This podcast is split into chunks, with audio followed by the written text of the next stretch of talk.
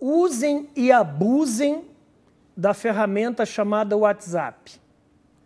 Essa ferramenta hoje representa por baixo 90% das transações comerciais no planeta Terra, não é no Brasil.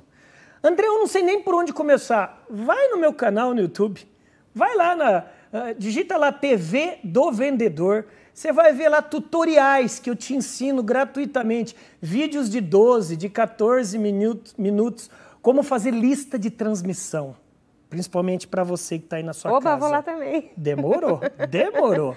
Número dois, Instagram. Se você hoje, o seu público é varejo, é Instagram e Facebook.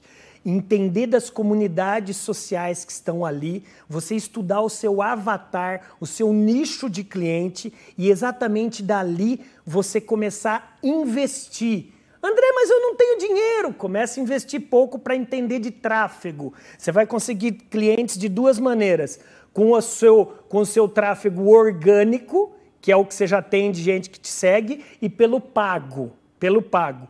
Terceiro, gente, eu não sei, eu vou quebrar o protocolo aqui, eu não combinei nada com o, com o pessoal ali da produção. Dia 8 de abril, dia 8 de abril, eu vou fazer um curso chamado Liderança em tempos de pandemia.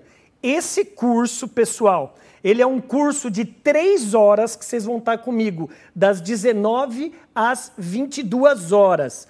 Eu não sei se vai aparecer, apareceu, tá ali no GC, no gerador de caractere. Vocês estão vendo esse WhatsApp que tá aí, pessoal? Ali tá o Instagram, exatamente André Ortiz. Um, você pode me mandar no direct aqui, ó Ó, eu, amador, olhando de lado, eu já levei uma da Rita aqui.